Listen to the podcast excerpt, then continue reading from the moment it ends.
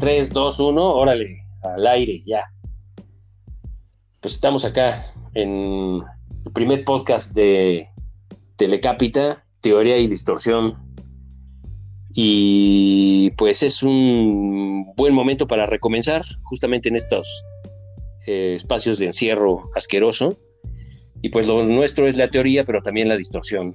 Entonces vamos a hacer una pequeña recopilación de pues lo que han sido estos, ¿cuántos años ya? ¿Seis años? ¿Siete años? Pues casi diez. Casi diez años. No, pues diez. casi diez años. De, de, de, trabajo y de, distintas actividades que, bueno, pues vamos a intentar resumirlas en un primer programa de arranque, a ver qué tal nos sale.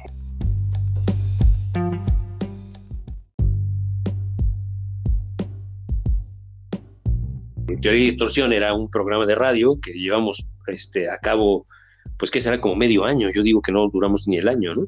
Tuvimos como seis meses. Yo creo que sí, sí duramos casi un año, creo. ¿A un año? Ah, bueno. Sí.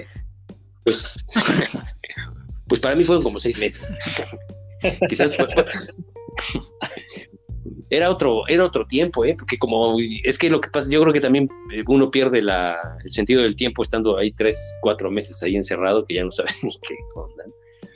Pero el caso es que ahí teníamos el programa y entonces mandábamos a corte y teníamos ahí nuestros, nuestros, este, nuestros amigos de No FM Radio, en la cabina y nuestra cabina, y bueno, el, buen, el buen Benji que estaba ahí este, al tanto, eh, intentábamos justo eso, ¿no? O sea, no ser del todo coherentes, no ser este, orgánicos, sino que pues, atacar un poco el organismo.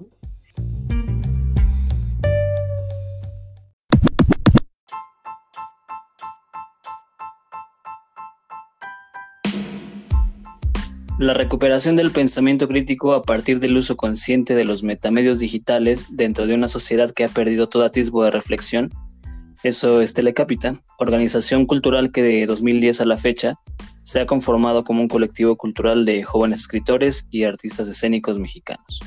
Más allá de la organización Telecapita, grupo de personas que planean las actividades de Telecapita, Telecapita es un concepto que da forma a una actitud de vida.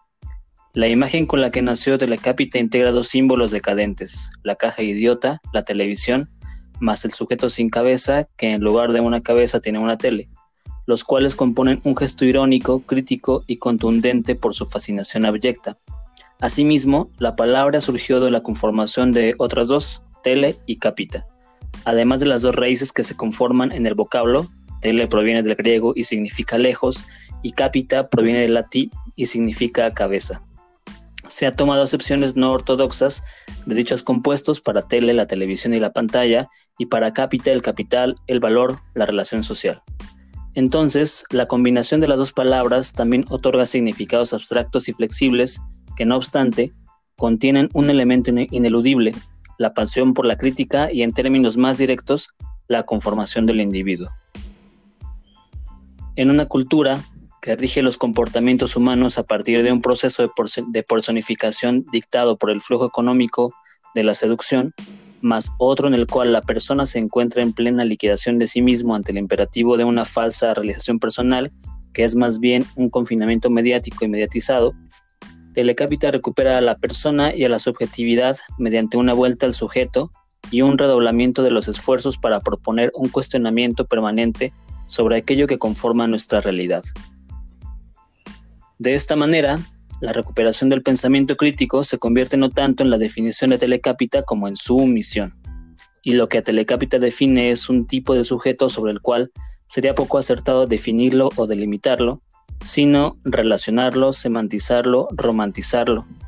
Telecápita alude pues a un sujeto, no a una mónada, sino a la función reflexiva del pensamiento, no es pensar por pensar, sino pensar adrede, un sujeto que incorpora en su ser como forma de vida la duda, la inconformidad, la observación, la conciencia de que hay causas y consecuencias y, que, de que nada viene de la nada, la aceptación de que el individuo y las sociedades, por más utopías que dispongan, son falibles y que las cosas cambian, la pasión crítica, pasión por la crítica, crítica radical, la aplicación práctica, todo pensamiento o reflexión debe alcanzar, aunque no sea de forma directa o inmediata, una concreción real en la sociedad, y la asunción tecnológica, utilizar las herramientas tecnológicas e interferirlas, o dicho de un modo más acertado, para dicho ámbito hackearlas.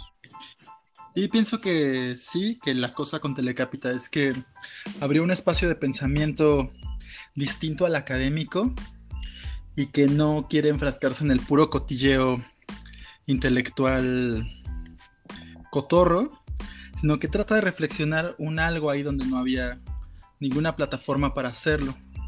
Porque si en 2011, que es cuando surge el proyecto en la UNAM, querías pensar lo posmoderno, o querías pensar el cine, o querías pensar las relaciones entre filosofía y literatura, eh, cerraban las puertas.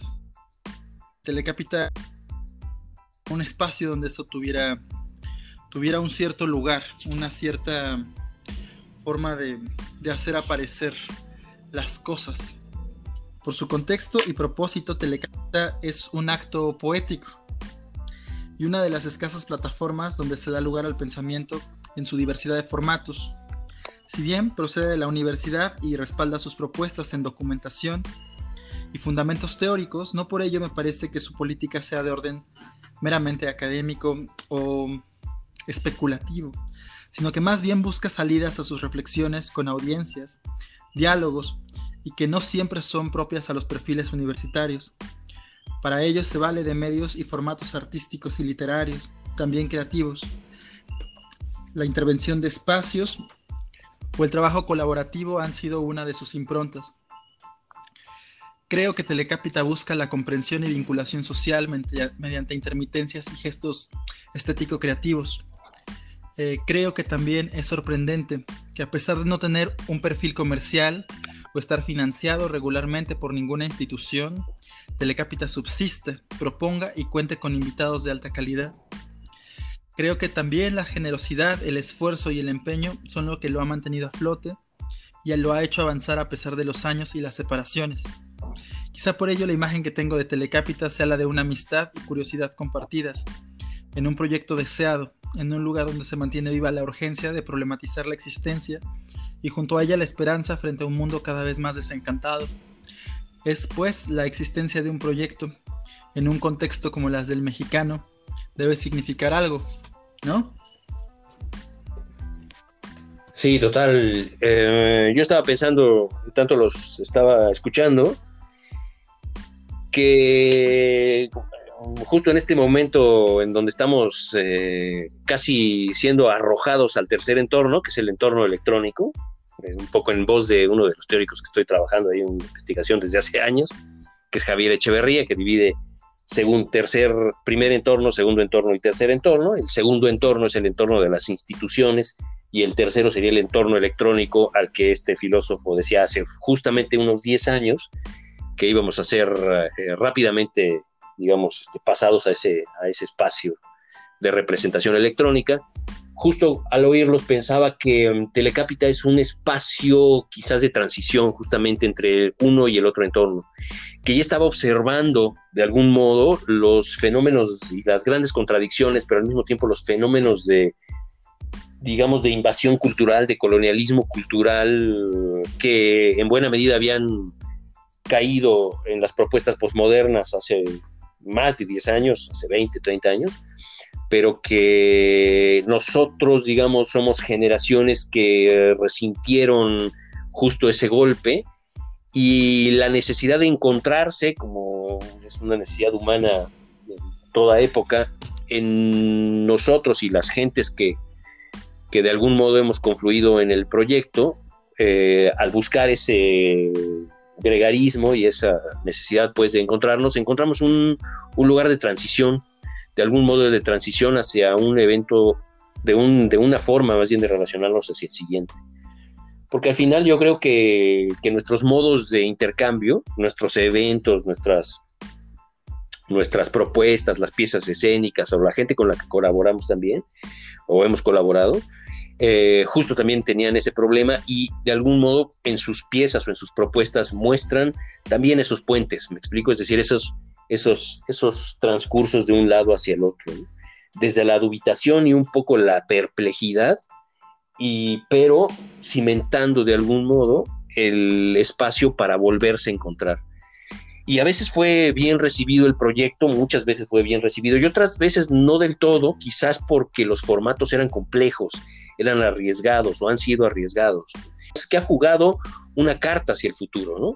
No hacia un futuro evidentemente utópico, ya no estamos ninguno en las generaciones que, creerían en la utopía, pero sí al menos una, una apuesta hacia una pregunta que puede ser distópico o que puede ser X, ¿no? Una X, hay una incógnita que, que intenta resolver en estas, en estas voluntades de gregarias y de encuentro, porque al mismo tiempo también siempre, siempre esas voluntades te llevan a la amistad, ¿no? De algún modo. Y yo creo que el proyecto ha subsistido justamente porque, porque más allá de cualquier cosa, se respeta la amistad, es decir, pero se respeta el constructo, la construcción que se hace del, del, fenómeno del encuentro y los lazos amistosos. ¿no? Sí, yo creo que Telecápita es ese, ese pequeño islote en donde muchos, muchos metimos la nariz, ¿no? Eh, a sabiendas de que no hay tierra prometida, mm. ¿no? De que se escribe para no ser leído, de que se lee para no ser escuchado, em, y en el que finalmente, pues, eh, por, más, por más interés que pueda haber, por más fuerza que haya, la realidad es que pocas veces tienen salida estas formas de pensar. Yo creo que de ahí el acercamiento de estos distintos invitados, universitarios, eh, teóricos, artistas, ¿no? Que sí encontraron allí una plataforma. Y creo que esta, este B-side o este remake o este relanzamiento de, pues de teoría y distorsión es como, como hablar no desde la ruina, pero sí desde ciertos escombros, ¿no? Que, atropellaron a Telecapita en los últimos años.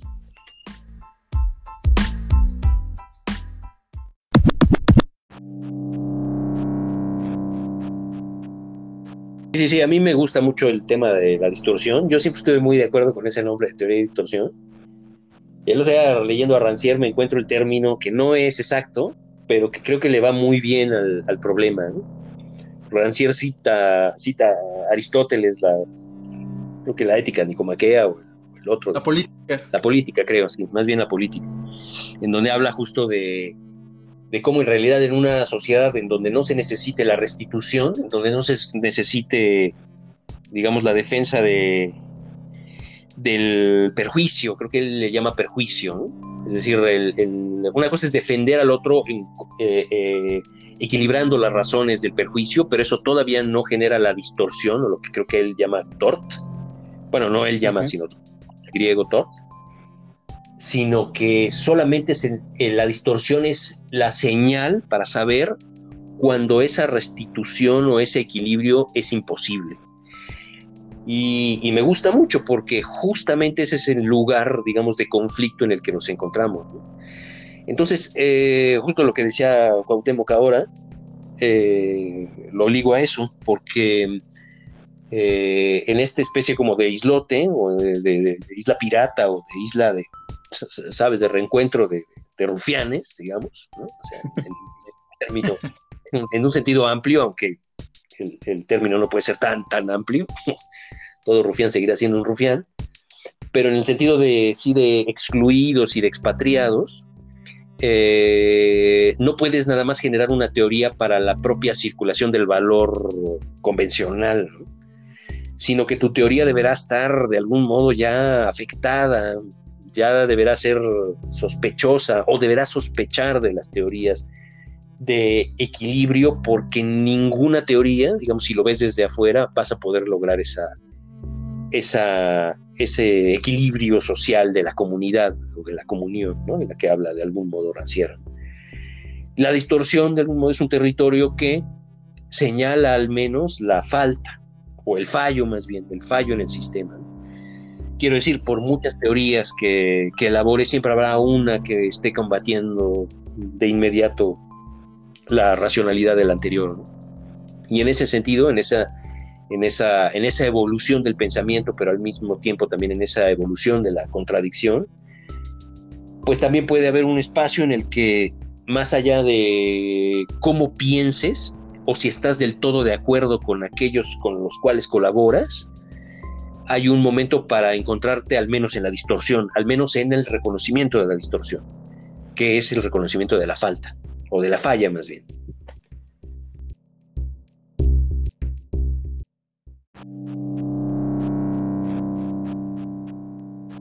Sí, Rancière, creo que el texto del que hablas es el desacuerdo. El desacuerdo, exactamente, sí, es verdad, sí. Y es el desacuerdo el que da lugar a la condición de democracia, que es la voluntad y la forma de ver el mundo desde las mayorías y no desde las aristocracias, ¿no? Y que era lo realmente cómodo para los, para los griegos. Y justo la distorsión está en ese desacuerdo, es decir, mientras hay desacuerdo hay política Ahí donde hay acuerdo ya no hay política. Es real, sí. Sí. Pero fíjate, yo pienso que asumir el desacuerdo es la única forma, es el guiño de la comunidad, no es la comunidad, pero es el guiño de la comunidad. Es decir, es lo único que podemos compartir en realidad. Y hay una diferencia entre quien asume eh, su basamento cultural en el desacuerdo, a quien imagino que ese desacuerdo es un eh, es, es, la falta del otro, ¿no? Es una falta del otro. Se construye democracia en los dos términos, ¿no? Pero en el primero hay una ilusión democrática que nunca va a terminarse y en el segundo sabes que la democracia es una falacia, un juego que tienes que seguir jugando, una mentira que tienes que seguir diciendo, pero es bueno saberlo, ¿no? es, bueno, compartir la derrota del mundo.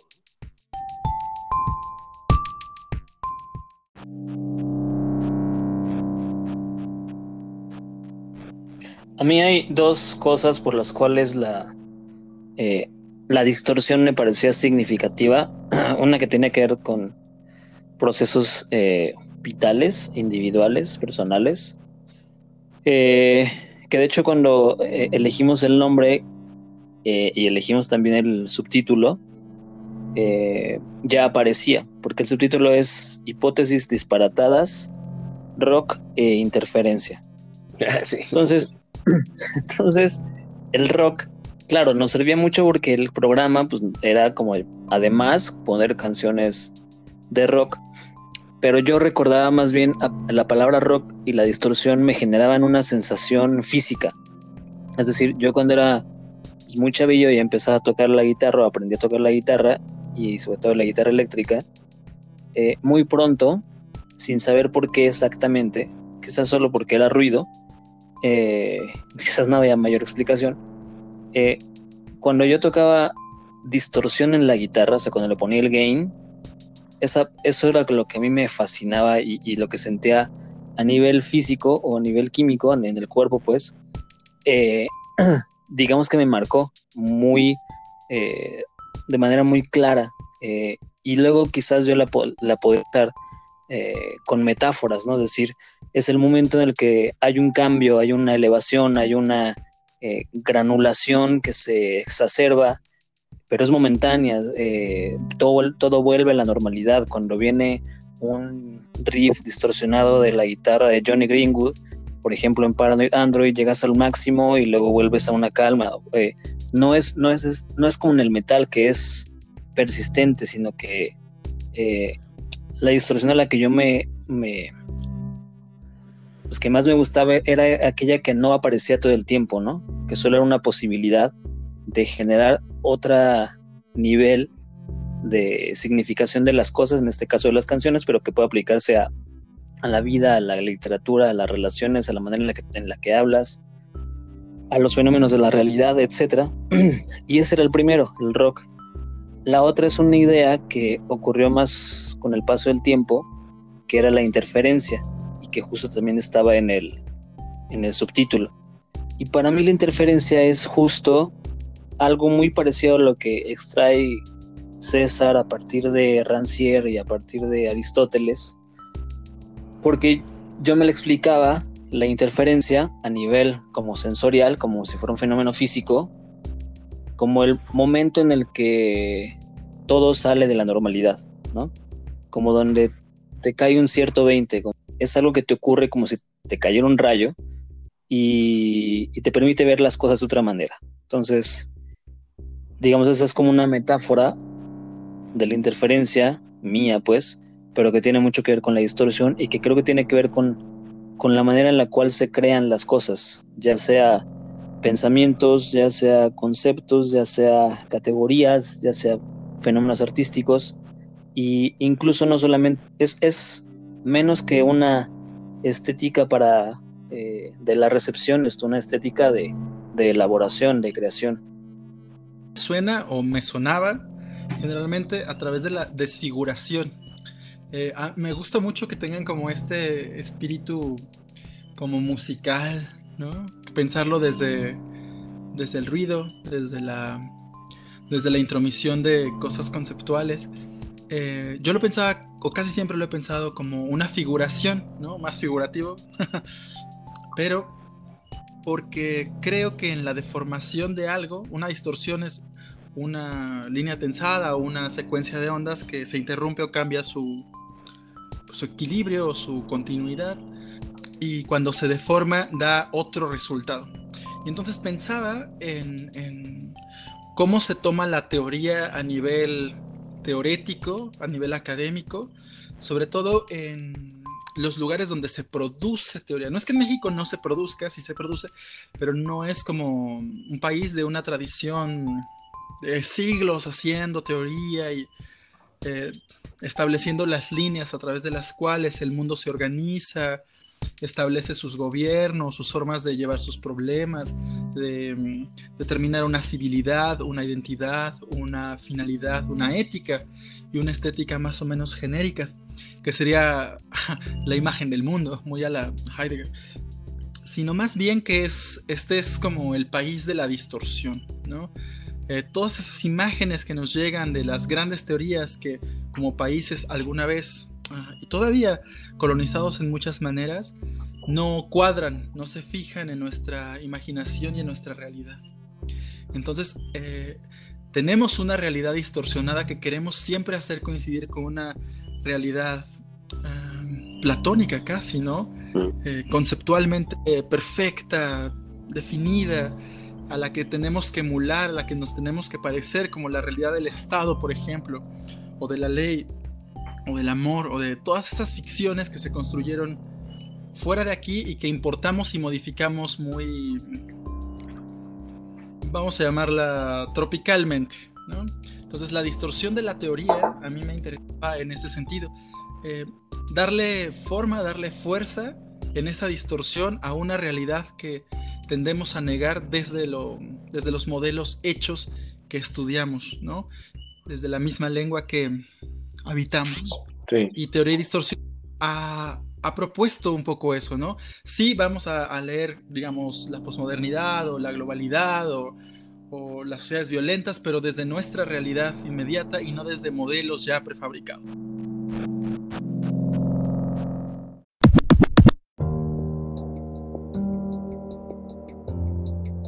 se me ocurría era directamente la alusión de Alejandro de, de Radiohead, que para mí es una diferencia radical en la forma de asumir la música, y que en ese, en ese disco extraordinario, que yo creo que es una joya de lo que Computer, eh, viene un poco esta, esta cosa de distorsión, sí entiendo un poco esta, esta diferencia, esta manera de entrar a una cosa que ya no sabes qué es, porque yo vengo del punk, ¿no? Yo que soy más viejo que ustedes, este, soy, soy más ponqueto, eh, escuché el punk en mi infancia y ese fue un poco la música, digamos, de mi, del el fondo musical, digamos, de esta, en este lugar común de la película de tu vida, pues yo siempre estuve buscando el punk como el fondo de la película de mi vida, ¿no? Entonces yo no puedo desprenderme de ello, pero soy, pero cuando escucho yo a Radiohead, entiendo que es punk y sin embargo no es punk, ¿no? Porque tienen esta cosa melodiosa que es justamente una un cambio entre algo que parece ser melódico, pop, ¿no? ¿sabes? Es decir, hacen una combinación extraordinaria entre el pop y la ruptura del pop. Y esa ruptura no es una ruptura meramente consciente, es decir, es muy consciente en, el sentido de la, de la escritura de la música que seguramente hacen y además evolucionaron impresionantemente ellos.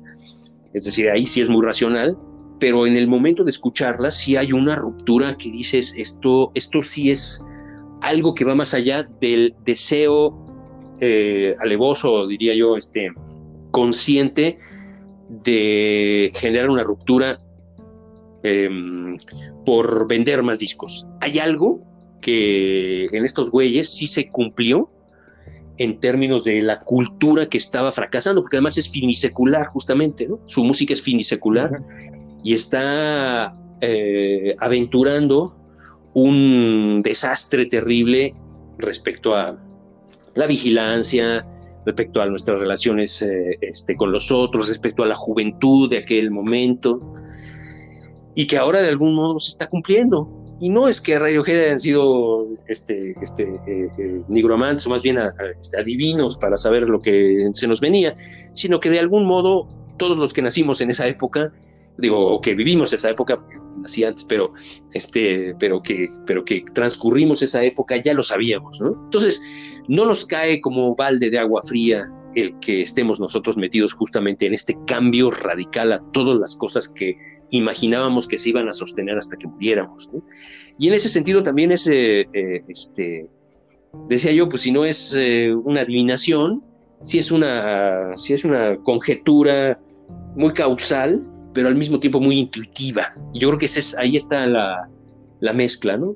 Puedes seguir hasta cierto punto las vías de la lógica y sentirte cómodo en ello, pero si no le das este, sentido o parte a la intuición, que sería más ponqueta, siento yo, es decir, al desastre, de algún modo, pero la intuición, lo que pasa es que la intuición no directamente llevaría el desastre, pero sí al menos eh, tiene que haber una ruptura, una pequeña catástrofe, como la risa o como la tos, ¿no?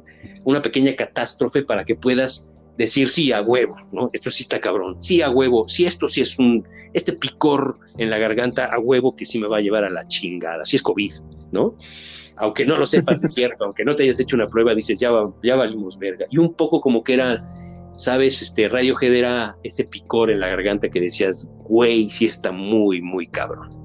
Es que desde, desde que se llama OK Computer ya había algo pues muy epocal. Y creo que y creo que son eh, toca una generación y por eso de alguna manera nosotros nos nos importa y en este momento nos ponemos a hablar de eso, ¿no? Y, la generación vista en términos no de décadas, sino de, digo, no me acuerdo cuántos son los años en los cuales se considera una generación, pero me parece que son como 40, ¿no? Una generación completa.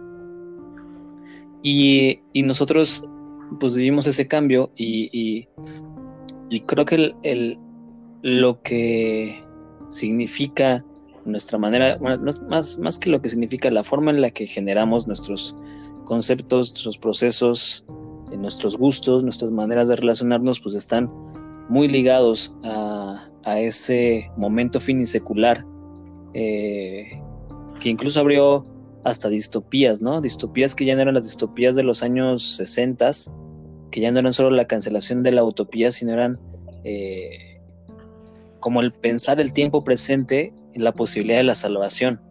Y eso ha sido los últimos 20 años en pensarnos eh, ante la amenaza de, quizás ya no de una bomba atómica, pero sí de saber que estamos en los límites del mundo, ¿no? Y esas son nuestras...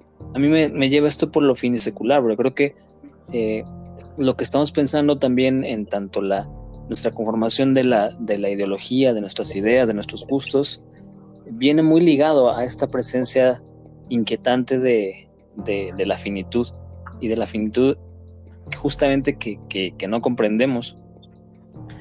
Eh, poco tiempo después de que sale este disco, el OK Computer, en, creo que es en 97, vendrán, ocurrirán la, caída de las Torres Gemelas. Es Hobson quien dice que el siglo XX terminó en el, en el, 89 con la caída del muro de Berlín.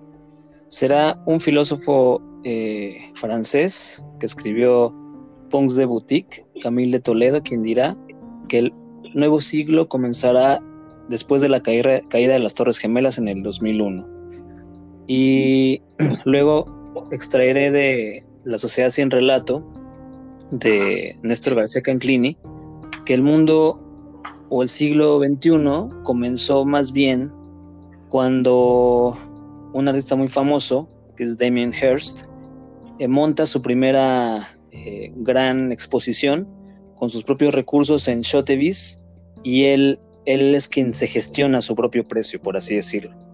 Que ya no es a partir de, unos grandes financieros, sino que él es capaz de entrar en esas ligas financieristas especulativas y mete al arte en ese lugar. Hoy he estado leyendo un texto de un escritor español que se llama Jordi Carrión, que, lo conocemos, que también estaba en Telecápita, eh, publicó justamente en estos días a partir de Amazon un ensayo que es una especie de diario que se llama Lo Viral y que está escrito justo entre el momento en el que se eh, empieza a generar la cepa del coronavirus hasta hace unos cuantos días. Parte de su tesis está en que verdaderamente el siglo XXI comenzó, no me acuerdo qué día de, octubre de 2019, que es cuando aparece el coronavirus como lo conocemos. Entonces, este que antes era una especie de impas largo, que quizás empezó con la melodía de riffs de guitarra de, distantes del, del post-punk, eh, no ha terminado, ¿no? Y en ese quizás torbellino es donde hemos intentado pensar y quizás cuando Telecapita se funda en 2011, hay una intuición de que hay que ocupar la televisión y las pantallas, o no televisión, sino la, la, nueva televisión que es como el Internet, que hay que ocupar eh, las plataformas digitales y entonces armar una página web, ¿no? Cuando antes ni siquiera había casi páginas en Internet, que después empezaron a crear un montón. Y como lo decía Cuauhtémoc hace rato, cuando no podía entrar Lady Gaga, por ejemplo, a una ponencia en la Facultad de Filosofía y Letras, por decir un ejemplo. Entonces, ese torbellino que quizás parecería una década, eh, no ha terminado y está, sigue, sigue en generación continua. Quizás esa es la distorsión y la interferencia.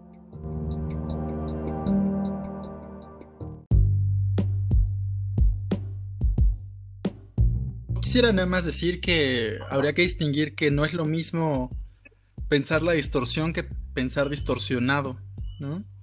Que es mucha la tentación, ¿no? En, este, en esta voluntad, pues, de contradicción, de, de no seguimiento, de autoapelación. Em, creo que la voluntad de Telecapita es, es, distorsionar, pero sí es captar algo. Porque lo que armaba Alejandro, y, armaba muy chido em, a través de Camille de Toledo, de Eric Hochbaum y los demás, es como hay también un desgranaje del pensamiento. Esto es, que ya no se piensa sistemáticamente, ni se piensa por tópicos, ni por sistemas, ni por bloques, ni por ideologías, ni por esquemas, ni por verticalidad, ¿no? Es esquizoide, como decía César, en la medida en que se busca un rizoma.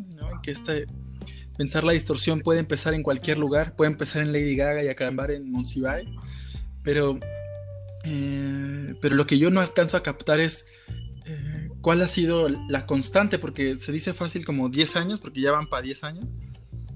Pero, pero, o sea, ya si llevas haciendo distorsión 10 años, ya hay una constante en la distorsión, ¿no? Es decir, ya hay un algo que escapa a la, a la voluntad misma de fuga, de, de, dejarlo, de dejarlo perder y que surge en otro lado, ¿no? De dejarse morir, ¿no? Y entonces empieza a establecerse una, tradición de la ruptura, ¿no? Muy pasiano, muy, raro, pero pues sí, ¿no? Eh, pero bueno, es que también pienso, yo soy muy artodiano a veces y me gusta también pensar que hay un, no, no, no hay tanta diferencia. O sea, es cierto que el, digamos que el antropólogo, por poner un ejemplo, este, puede mantenerse siempre en su espacio de investigación, pero el antropólogo siempre tiene un, un un deseo secreto de convertirse en el chamán de la tribu, ¿no? En el enloquecido que se mete los hongos o los peyotes para empezar a alucinar. Y yo pienso que es cierto que, para la lectura racionalista de, Occidente, pues la distorsión es, es, el, es el horror, porque implica el horror de la como de lo, de lo, de lo, de lo que no se puede decir, no solo de lo no dicho, sino de lo que es incomunicable. Hay una cosa que, que es un epígrafe que, tengo en un, textito y por eso me lo sé, que es En la estrecha eh, cisterna que llaman pensamiento, los rayos del espíritu se pudren como parvas de paja.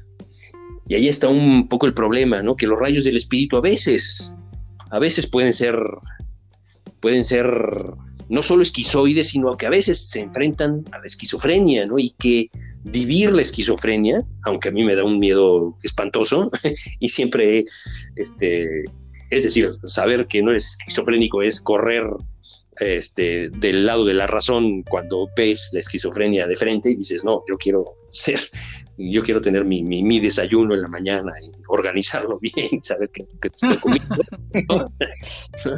Pero de todos modos, este, eh, el gran problema quizás del, del, racionalismo proactivo, o no sé cómo llamarlo, progresista, para decirlo en términos más este, de la posguerra y esto, pues es el, a veces el fracaso de la cultura, ¿no? Es decir, ¿en dónde? Entonces, ahí hay un, hay, un, hay un límite eh, difuso que, que, a veces este, nos tienta, digamos, un poco también a, a desastrarlo todo, ¿no? A valer, a valer verga, como se dice, ¿no? A valer verga directamente. Pero no, es cierto, sí entiendo perfecto y estoy de acuerdo también que, bueno, este, justo como uno quiere regresar al día siguiente después de la cruda, desayunar chido, pues también uno lo que quiere es organizar de algún modo el, desastre que hizo en la borrachera. Pero no, te, pero no evitar la borrachera, ¿no? O sea, es un poco en principio, no evitar este, la borrachera. Y yo creo que aunque Telecápita ha sido bastante racional en sus maneras de, proceder, porque no somos ni, unos desmadrosos, ni grandes borrachos, ni nada, ¿no? O sea, yo creo que eso es una, ha sido también una ventaja del proyecto, que no somos unos, unos, unos desastrosos, o que lo, quizás lo seamos de manera individual, pero en conjunto no lo, no lo hemos cumplido del todo, y eso es sano para un proyecto. de algún modo, sí, sí, sí hay una tentación ahí de, de desastre, ¿no? Y que después en la cruda, pues regresas a ver como un animal sagrado, como dice también ahí el, animal, el, lugar común, ¿no?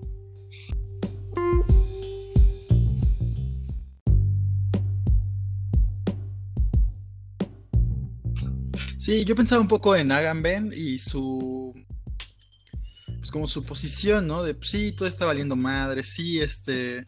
Somos este ser que está susceptible de ser tomado y vejado en cualquier momento el mundo es un gran campo de concentración al aire libre, ¿no? Pero a la vez el tipo sigue escribiendo, ¿no? Tiene sus movidas. Es que es muy engañoso aceptar el fracaso, ¿no? Uno puede decir que acepta el fracaso sin aceptar el fracaso o dándole como la vuelta al fracaso, que no hay una rendición total, ¿no? Es como es como seguir haciendo sabiendo que no va a pasar, pero sigues haciendo y entonces secretamente sabes que si algo está pasando, sigues haciendo. Eh, en ese sentido pienso que es como a veces el fracaso puede ser una trampa también, es decir, es más una trampa política para desacreditar ciertos proyectos, ciertas miradas, ¿no? Es la articulación política del desencanto de la narrativa del fracaso. A la vez, a la vez se han pasado cosas, ¿no? Se han activado cosas en nueve añitos, ¿no? De ir y venir, de, de ir contracorriente, ¿no? Quizás sea un periplo más a la, más a la forma griega que ahorita ando medio entusiasmado con eso también. Sí, sí, creo que es una coartada el fracaso. Eh, en algún laboratorio de novela me decían, y yo siempre estaba de acuerdo, lo he adoptado un poco esa, esa, manera de pensarlo. Me decían en este laboratorio, em, la escritura siempre le apuesta al fracaso, justamente, es decir, ya ser escritor implica de algún modo asumir el fracaso. Y yo lo entendí de este modo pensaba que por muy exitoso que pueda ser en la literatura, vamos, pensemos en los escritores canónicos y exitosos, siempre hay un dejo de fracaso, es decir, en la medida en la que sabes que tienes ya que emplear el lenguaje eh, fuera de la actividad eh, productiva convencional, la época que sea, ¿no? Como sea más bien esa producción en la época que sea. Y entonces esa, esa especie como de detenimiento o de detención para poder reflexionar los fenómenos del mundo ya implican como una prótesis para poderlo entender. Y es como elaborar un poco acerca de la banalidad, no sé si del mal o incluso la banalidad del bien, en la medida en la que quienes hacen y no se detienen a reflexionar y a ponerse a escribir aquello que hicieron o aquello que otros hicieron. Eh, quien hace ese acto, quiero decir, eh, ya de algún modo ya se está saliendo un poco del mundo. Anywhere out of the world, como decía Baudelaire en inglés en su poema este famoso. Cualquier lugar fuera del mundo.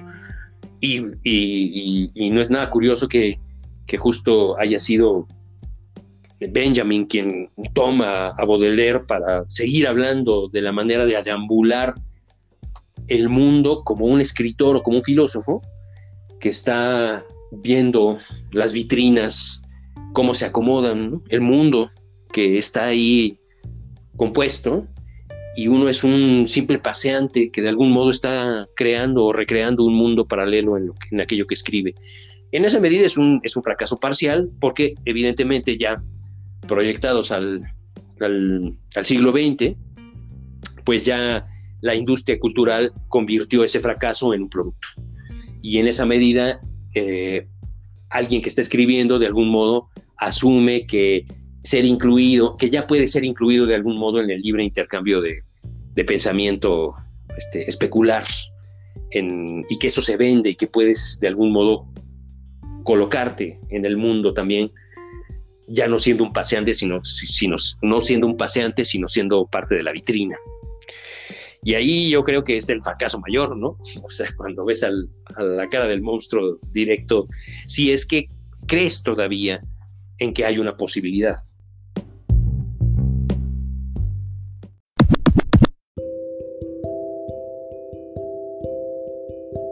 En este revisar o repensar estos años y este tiempo, pensaba como en, todo lo en que en parte una práctica nuestra, que quizás es una práctica cotidiana, o sea, que no es, no es que seamos los mejores en ello eh, o una excepción, sino que quizás es lo que hacen, hacen, todas las personas. Nuestra práctica es, es la pérdida y yo pensaba como en esta idea del, del gasto y la pérdida no entendida como, eh, claro, entendida contracorriente de lo, que, de lo que suele ser la ganancia, como se entiende en, el capitalismo, y de cómo lo hemos entendido siempre. La pérdida de, tiempo, de horas, de, cosas que decimos que no tienen ningún repositorio y quién sabe dónde, dónde ocurren las horas que estuvimos en 9FM, las ponencias que se han dictado, los encuentros que se han realizado, que se pierden aunque no se pierden, ¿no? O sea, se pierden de alguna manera porque no son no aparecen en ningún momento eh, concreto, o en este momento más bien, o en alguna idea concreta o en alguna imagen concreta, pero que no obstante esa pérdida es la, es la que es una ganancia negativa, por así decirlo, y es algo que está todo el tiempo y que nos permite eh, reconstruir, repensar y quizás este dialogar ahora sí con una grabación de lo que estamos diciendo. Yo pensaba en, la figura de Rambo, porque a mí me gusta mucho, pues como cómo se va haciendo su, su poesía una apuesta vital, ¿no? Un, habitar la poesía, ¿no? Sobre todo en sus cartas de Avicena, donde pues cuenta la cantidad de oro, de esclavos, de cuernos de marfil que traficaba, ¿no? Entonces, eh, como, la, como la pensaba es, eh, Rambo tiene en mente esta idea, sobre todo al final de su vida. La vida está en otra parte, ¿dónde? ¿No?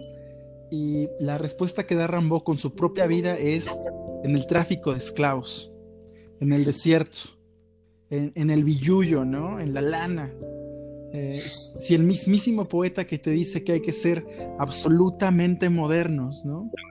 Eh, toma como gesto último de ser absolutamente moderno eh, el despojo ético y la, pues el mercar con la vida humana, el, destruir la existencia, ¿no? El, dejar ahí la vida, la pierna, ¿no? La juventud. Ahí, ahí hay una señal escalofriante de lo que venía para el siglo XXI y que también, a la cual también se asomaron Baudelaire y em, la lectura que hace em, Roberto Bolaño sobre qué viene en, el, siglo del aburrimiento, ¿no? Eh, ¿Y por, por qué digo eso? Porque esta idea de hacer poesía con la vida, de habitar, de habitar la poesía o tener un, no necesariamente pasa por la realización escritural, no necesariamente pasa por la autoidentificación como un artista, sino, sino por una experiencia atroz, la experiencia de lo atroz. Y esta experiencia de lo atroz en el caso de Rambo, pues es el crimen, ¿no? Es la, disolución.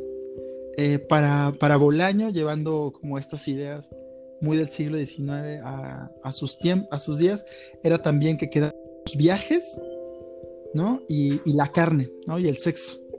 Eh, la carne es triste y he leído todos los libros, ¿no? Eh, dice Bolaño citando a Malarmé. Bueno, si, si la vida está en otra parte y no está en el mal, en los libros, en la escritura, en los viajes, ¿en dónde está? Eh, y, la apuesta, la apuesta de dónde puede estar es, eh, creo que ahí Rambo sí tenía como un algo, es en la vida que habitas, en la vida vivida, en estos momentos que decía Alejandro. Es decir, eso que se pierde, ese gasto, perdón, esta ganancia negativa, es, es como la única positividad, la única marca, la única huella de lo que queda de ese, de ese vivir poético. Quizá pues una experiencia a la que muchos se arrojan, ¿no? Cuando escuchaba a César pensaba, pues es que claro, que, que el cielo exista aunque no sea para, para nosotros, ¿no? Como decía Borges, creo que el cielo exista aunque no sea para nosotros, que haya rockstars y que yo sueñe convertirme en uno, aunque yo mismo no sea uno, que se publiquen novelas aunque mi novela no salga, que siga habiendo poetas aunque mis poemas eh, se queden ahí guardados para siempre. Eh, y, ahí pienso que es como el gran paraíso y el gran consuelo pues del capitalismo tardío, ¿no? Eh, dejar un sueño con el que se gestionan las existencias. Sí, pero dentro de la producción.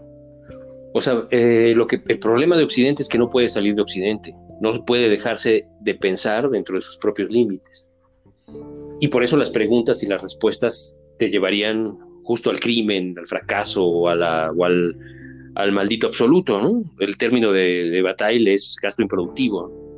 Y el gasto improductivo al menos recupera, pero es un gesto nada más, un pequeño guiño para decir, la comunidad que ustedes nos venden es mentira. La comunidad no, no puede localizarse acá. Es imposible, porque mm, siempre vamos a hacer ese, ese eterno retorno de, de, un espacio que no puede eliminarse a sí mismo, porque es nuestro marco epistémico. Pero el gasto improductivo al menos deja la posibilidad de que en otros lugares exista.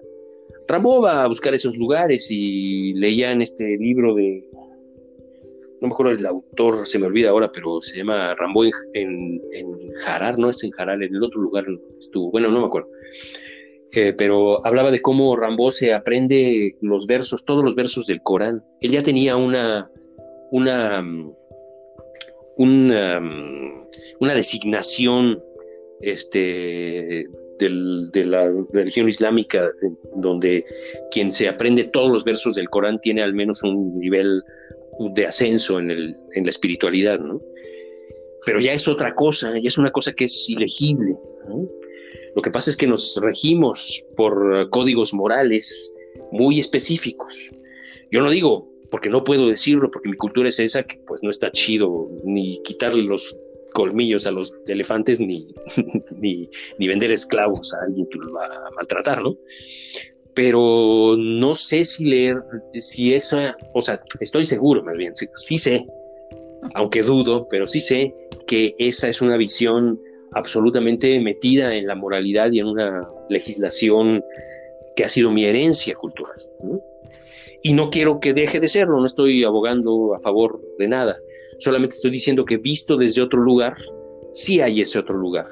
Solamente que el fracaso de Rambo dice, no podemos ir a ese lugar si hemos nacido con esta cabeza hecha en, estas, en estos límites de la cultura. Ok, habrá que asumirlo, pero no habrá que decir, no, no habrá que dejar de decir que sí existen los otros lugares, porque en efecto existen, ¿no? Hay pueblos que todavía nadie conoce, ¿no? o que apenas conocen, ¿no? Y que mejor dejan ahí para que ya protegen, para que nadie los descubra. Cada vez menos, pero los hay todavía. Y eso no quiere decir nada más un, lugar oscuro que hay que llegar a conquistar, evidentemente. Es sencillamente otra subjetividad, ¿no? Gente que puede decir que, es en efecto una planta y que vive toda su vida como una planta y que se colocan, ¿no? Y que se pinta como una planta y están ahí viviendo como una planta. para nosotros nos puede resultar visible y es un poco clown, pero, pero es verdad que hay gente que piensa así, que así crece porque su cultura, su, su forma de, ver el mundo es distinta. Entonces nosotros, el, el, el, ahora, hay otra cosa que pensaba ahora, y es y muy rápido digo, este, como ya nos imaginábamos este desastre, la productividad hace un par de meses era todavía, estaba puesta en duda todavía. Me parece sorprendente que la productividad no sea puesta en duda en estos términos. Sin embargo, bueno, así nos iremos al abismo porque la productividad todavía, es decir, todos los, este, digamos, el, discurso a favor, en contra de Bartleby, este personaje que decide no hacer, que prefiere no hacerlo, toda la gente que no entiende la vida de Bartleby y su propio, el jefe de Bartleby, em, esos que todavía mis padres o mucha gente, digamos, de la, de la vida productiva, todavía enarbolaba como sus figuras proactivas y, la avanzada y lo que tenía que hacer la gente, ahora ha quedado al desnudo. Entonces, quizás lo que pasa es que sí, en el límite de la otredad, y dice, lo dice Baudrillard muy bien, eh, no puedes ver a los ojos de la medusa sin morir, es que el límite de la otredad sí es la muerte.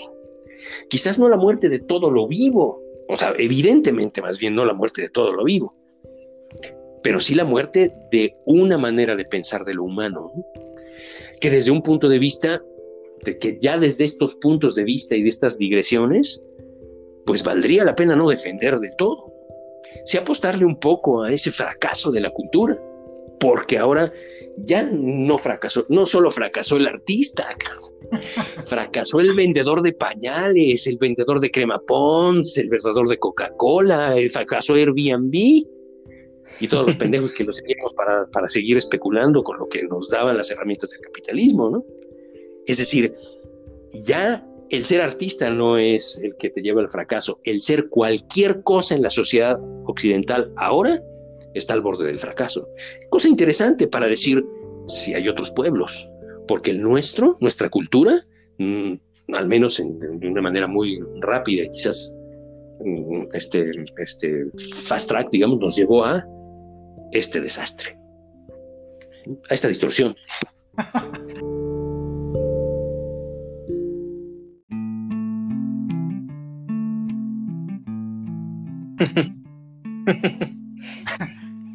Traducción de los esclavos, o sea, sí, o sea, cuando lo pones en esos términos, pues es que, pues cómo, ¿no?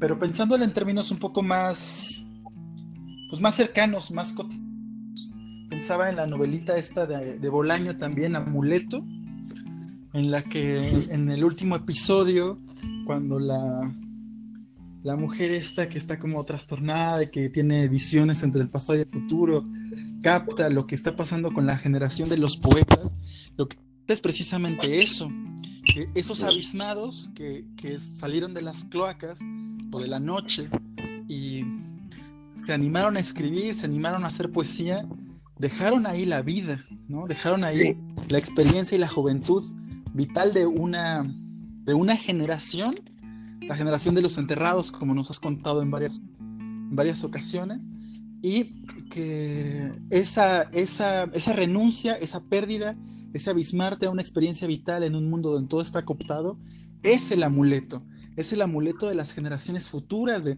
miren lo que les pasó a estos tipos, Mírense en el espejo, vean, vean ahí lo que pasa cuando te avientas de cabeza a lo vital o a lo no vital. Pues, sí, pero Bolaño es un gran defensor de esa vitalidad. Incluso algunos poetas jóvenes chilenos, justamente he tenido discusiones con ellos porque yo defendía a Bolaño y dicen, no, ya Bolaño, qué pedo, y no sé qué. Yo decía, bueno, pero él está defendiendo ese espíritu poético de, de partirse la madre. O sea, sí hay, eh, pero es un amuleto, exactamente. Es, es el, eh, por eso es que mm, este, en los detectives salvajes, por ejemplo, hay esta búsqueda al infinito, más allá de cualquier determinación eh, coherente y, apegada al medio.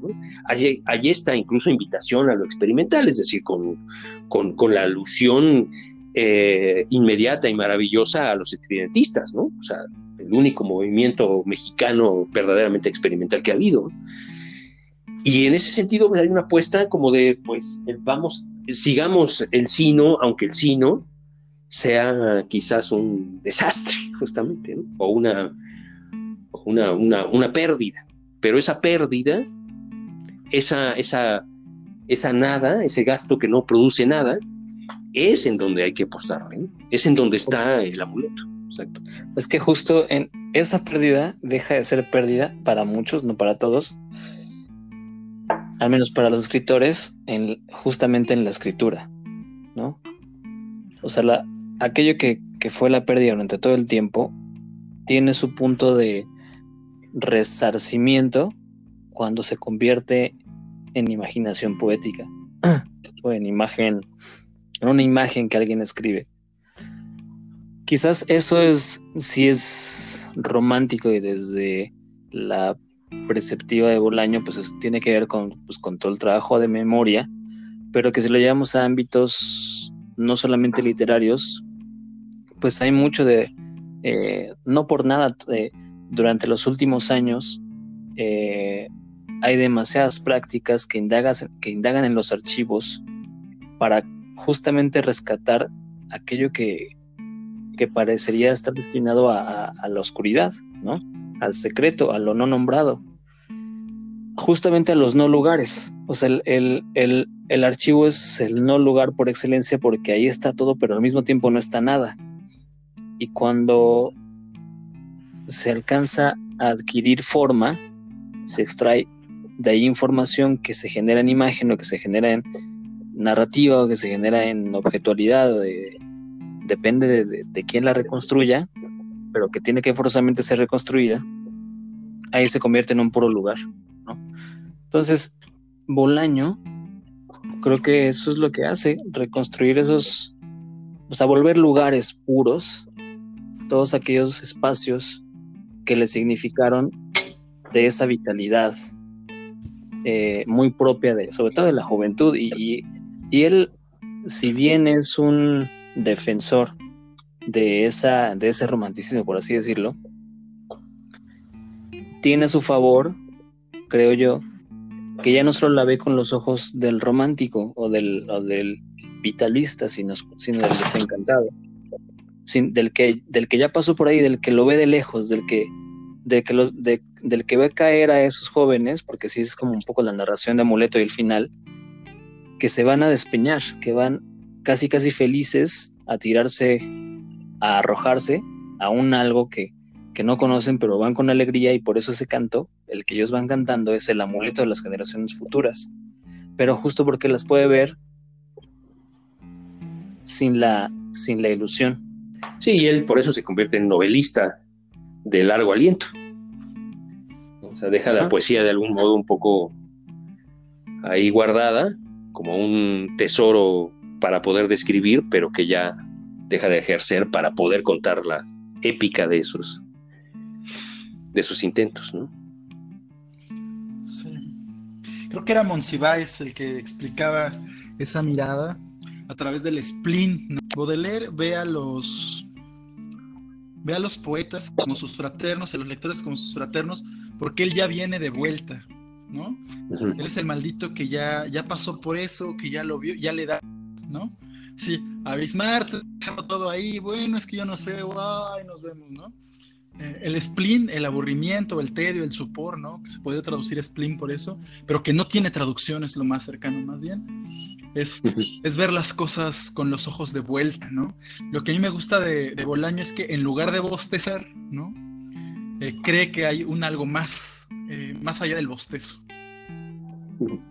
Es que probablemente más allá del bostezo está la imagen. Cuando la imagen se, se convierte en imagen es justo no cuando se fija, sino cuando uno ya la recuerda, pero justo después es incapaz de reconstruirla. Y entonces lo que le hace imagen es justo aquello que, es incapaz de, de concretarla, es aquello que la hace irónica, que la hace profunda, ¿no? O sea, como que se, se, pulveriza.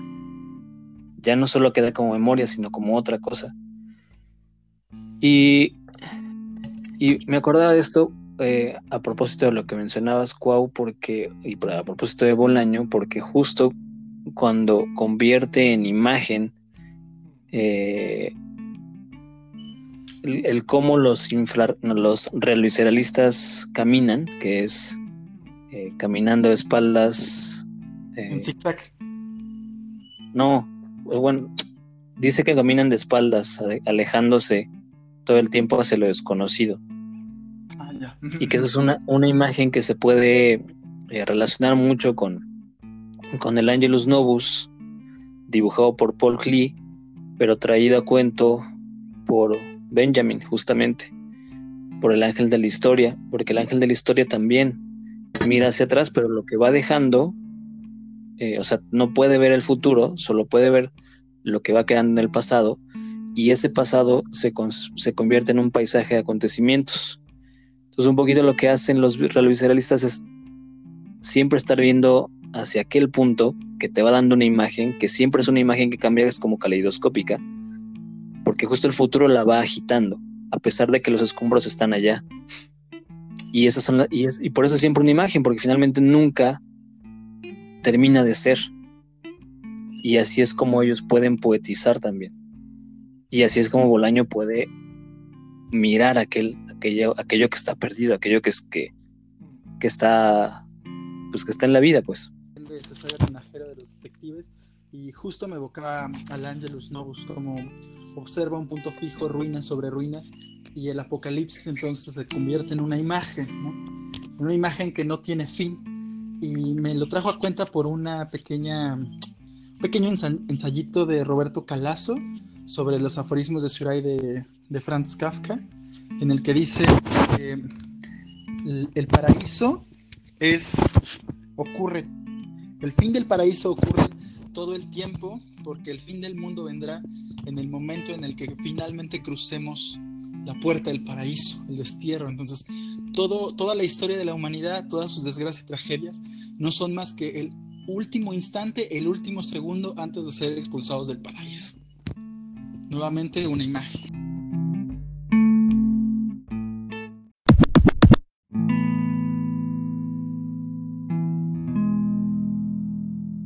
Quizás ese sea también el sentido original de la muerte natural. Se muere entonces porque debe destruirse en el afán de actuar de acuerdo con algún conocimiento, cualquiera que sea. Mientras tanto, descuidamos el árbol de la vida, cuyas ramas continúan meciéndose intactas. Este proceso acontece en todo momento para Kafka.